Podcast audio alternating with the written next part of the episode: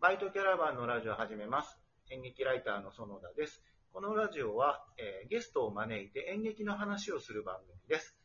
で、今日はですね、えー前回に続いてと言いますか、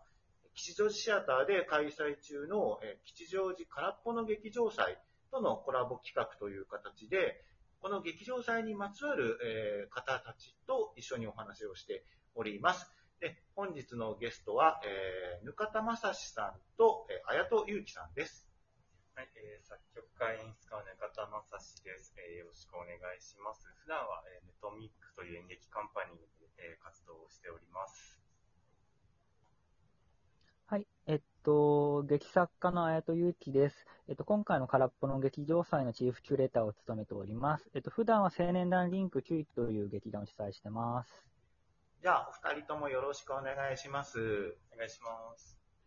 お願いします。今回は、まあ、あの、ぬかたさんの、えーまあ、会というか、ぬかたさんを中心にお話をする会なので、ぬかたさんをメインにお話を進めていこうと思うんですけれども、まず、現在絶賛開催中の、えー吉祥寺空っぽの劇場祭、えーいろんな開催プログラムがあるのですが、ぬかたさんは大活躍というか、いろいろたくさんやってらっしゃるので、その簡単に概要というか、説明をしていただいてもいいですか？はい、えーっと、まあえー僕はですね、えっとこの劇場祭では、えー作品を、えー主に2つ、えー発表しています。はい。えー一つはですね、えっと、8月3日から、えー7日まで、えー展示をしているサウンドインスタレーションがあえー19 Voices というタイトルで、えー19のあの国と地域のえー方々に、え1年前と、えー今の生活の変化についても語ってもらった、えー約2分間の、えーインタビューを、えー劇場のシアターの、まあ、ホワイエとかロビーとか、まあ、至るところに、えー配置をして、えーそれをまあお客さんが巡って聞いていくという、えー回遊型の作品を、えー発表しています。でもう一つはですね、えっと8月の8日に、えーコンサートを開催、する予定です。でコンサートのタイトルは、えっと、Play from Some Nice Sound という、タイトルで、えーこちらは、えーこの劇場祭に、え関わっている人々、まあ、スタッフさんだったりとか、まあ、アーティストの人とかが主に出演します。約8人で演奏する、えーコンサート作品になっております。こちらは、えー配信、えを予定しておりまして、えーお客さんも、えーしえー少数ながら、えーと入れる予定です。ありがとうございます。あのまあ、両方とも、あの、音に関するプログラム、まあ、音楽家なので、あれなんですけど、その、まず最初に出た、えー19カ国の、はい。えー声を、はい。えー届けるというプログラム。はい。これは、えっ、と、どういう、まあ、いきさつというか、はい。その、どういう形で創作が進んでいった感と、今、あの、そうですね、一番、まあ、気になっていることというか、まあ、興味深いこととして、まあ、コロナ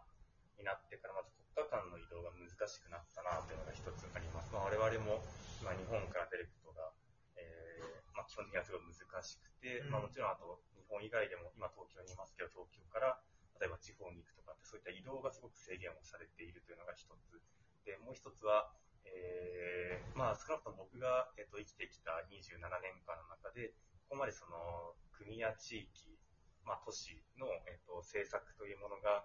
非常にダイレクトに、えっと生活に反映されて、しかもそれがそれぞれ異なるというのが、まあ、あのなかなかない状況だと思っています。まあ、例えば、えーまあ、日本だったら今緊急事態宣言が解除されて、まあ、東京都がまた出すから出さないかみたいな感じになっていますけど、他にも、まあ、あの、他の国では、例えばそういった宣言が出さない国はもちろんあったりとか、あるいは未だにそういった外出禁止をしているといった、まあ、いろんな本当に同じコロナの中に、の、えー中に、まあ、生きていても、えーその、国や地域の出している方針によって人々の生活がすごく、あの、ダイレクトな影響を特に受けているような状況で、えっと、それぞれの国の人たちが一体どういうことを今考えて、えー生活しているのかということを、えーまあ、知るため、そしてまあそれをこう東京のお客さんにこう共有するためにあの、まあ、作品を作ろうと思ったのがきっかけです。これは、その、えーお客さんは1名限定？そうですね、基本的には、あの、えーこの空っぽの劇場祭がその空っこの、えー、劇場ツアーですかね。それをまあ、えー、8月の3日から7日にやっていて、それが基本的に1時間にお客さんが1人しか入れなくて、まあそのお客さんが1人で、まあ劇場内を巡って、まあこのインスタレーションを聞いていくような、まあ、構造になっています。ということは、そのネット配信というか、えー、そういう劇場に来ないと体験できない。そうです。ただもうチケットがちょっと完売しているので、なので、まあ、これから聞くことは難しいかもしれないですが。まあ、あの、劇場祭なので、劇場で体感できるプログラムというのはとても貴重だと思います。まあ、価値ももちろんあると思うので。1名限定って、まあ、その、何回かツアーをやるにしても、1名限定っていうのはやっぱりこう、レア感があるし、あと、お客さんとしても自分がしっかり体験しなきゃっていうか、自分がしっかり聞かなきゃって気持ちになると思うから、集中力がすごく高いんじゃないですかね。そうです。まあ、1年に限定にしたのは、えっ、ー、と、いくつか理由があって、まあ、僕、個人的な考え方では1名じゃなくてもいいなと思ったんですが、やはりあの、感染症対策の問題がすごく、えー、まあ、あるのかなと思っています。えー、まあ、今回、例えば1名しかいないっていうのはもちろんその、とにかく劇場で感染者を出さないために徹底しようという方針が劇場祭にあるからだと思っています。で、その後、まあ1名1時間、えー、いる、まあ、いることができるんですけど、その後、まあ転換の時間が約30分あって、うん、まあその時間にもとにかくあのスタッフ総出で館内の客席だとか、手すりとかもほぼ全ての場所を、まあ、消毒して絶対にあの、ここの劇場から感染者じゃないという方針で、まあ、1名ということになっております。まあ、あとは、あの、空っぽの劇場の体験という意味でも、今、園さんがおっしゃったみたいに、あの、今回の劇場さんタイトルが空っぽの劇場祭なので、その空っぽ感をやっぱ一人の方が、まあ、体験できるんじゃないかなっていうところももちろんあっての1名なるほどね。ってます。あの、19カ国のそれぞれの、まあ、意見というのを、えー、向田さん聞いていらっしゃると思うんですけど、ネタバレにならなくていいんですけど、全体的な雑感としてどんな印象がありますそうですね、やっぱりあの国と地域によって本当に違っていて、例えば台湾のあの人の話が面白いなとまず思っています。まあ、これはあのもちろん前提に言っておくと、人によあの個人の意見なので、はいはい、あのちょっともちろん実際その国の人が全員思ってるとはもちろんないんですけども、うん、台湾の場合だと、あのまあ、台湾ってあの早くコロナウイルスの封じ込めに成功、まあ、している、まあ、数少ない国の一つなんですけど、うん、なので、あの、今、観光客が来ないから、めちゃくちゃ、あの、人気のレあるレストランに行けるみたいな。ああの、で、しかも、コンサートとか、まあ、芝居とかも普通に見れて、でもそれもなんかその、ごった返してなくて、すごい快適なんだ、みたいな。あの、だから、まあ、そ観光都市の人たちが、まあ、普段は、もちろん、まあ、えっと、観光業というのは大変って側面はもちろんあるんですけど、こに住んでる人たちが、こう、すごく、あの、なんだ、普段は行けないとこに気軽に行けるとか、そういったことが起きていて、なんかそれは、まあ、そういう側面もあるのかなっていうのが、自分も思ったこととしてありました。なんかコンセプトがとても面白いなと、興味深いなと思ったので、あのこのツアー自体、まあ、ちょっと僕は見れないんですけど、あの注目したいなと思っています。それと、もう一つ、こちらは、あの、えネットで配信されるということで、皆さんにもぜひ見ていただきたいんですけれども、コンサートがあって、これは概概要先ほど聞きましたけど、どういう経緯というか？はい。えっと、そうですね。これは、